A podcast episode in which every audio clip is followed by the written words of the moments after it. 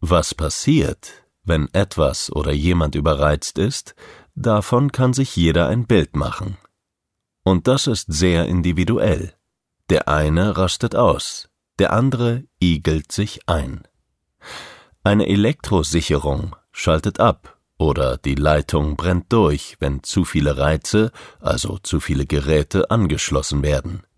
Eine Pflanze mit zu viel Wasser oder zu viel Sonne, je nach Pflanzenart, geht ein. Dieses Prinzip für physikalische Zusammenhänge ist einleuchtend, wissenschaftlich. Es gibt eine klare Definition, welche Bedürfnisse beispielsweise eine Pflanze hat, und entsprechend wähle ich den Standort aus, an dem ich die Pflanze platziere. Oder ich entscheide mich für eine Pflanze, die zu meinem Garten oder zu meiner Wohnung passt. Und wir Menschen? Wir müssten doch als Teil der Natur sehr ähnlich sein, oder? Wir müssten ähnlich ticken, ähnlich belastbar sein. Wir folgen als Lebewesen den gleichen Naturgesetzen.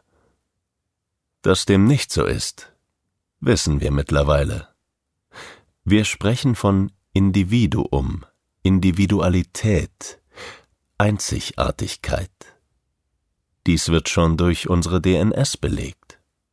Selbst eineiige Zwillinge unterscheiden sich in ihren Bedürfnissen und ihrer Persönlichkeit.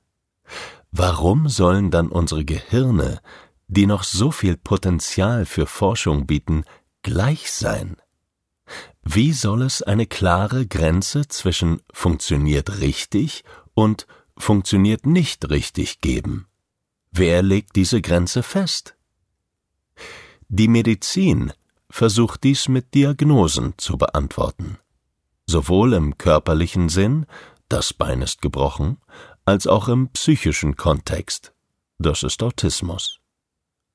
Abweichendes Verhalten wird erkannt und zu einer Diagnose zusammengefasst, damit dem Menschen geholfen werden kann. Geholfen werden heißt oft in der Gesellschaft tragbar sein.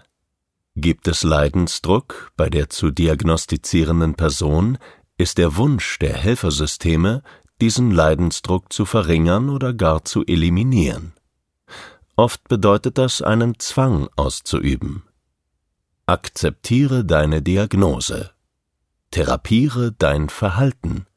Bearbeite deine Traumata.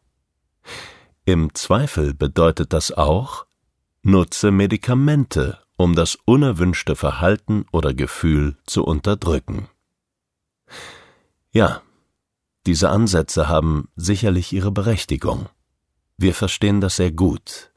Aus unserer Erfahrung und der Rückmeldung der Menschen, mit denen wir uns auseinandergesetzt haben, greifen diese Ansätze oftmals aber zu kurz. Viel zu kurz. Gehen wir einen Schritt weiter, registrieren wir, dass es viele Menschen gibt, die keine Diagnose haben grundsätzlich zu Recht, wie wir finden. Aber auch sie leiden oftmals. Diese Menschen haben Fragestellungen im Kopf. Sie zeigen oftmals diese anfänglich genannten Verhaltensauffälligkeiten. Sie finden keine Erklärung für sich selbst und fühlen sich unverstanden. Medizinisch gesehen sind sie ganz normal. Dennoch fühlt sich vieles so anders an. Was ist also los?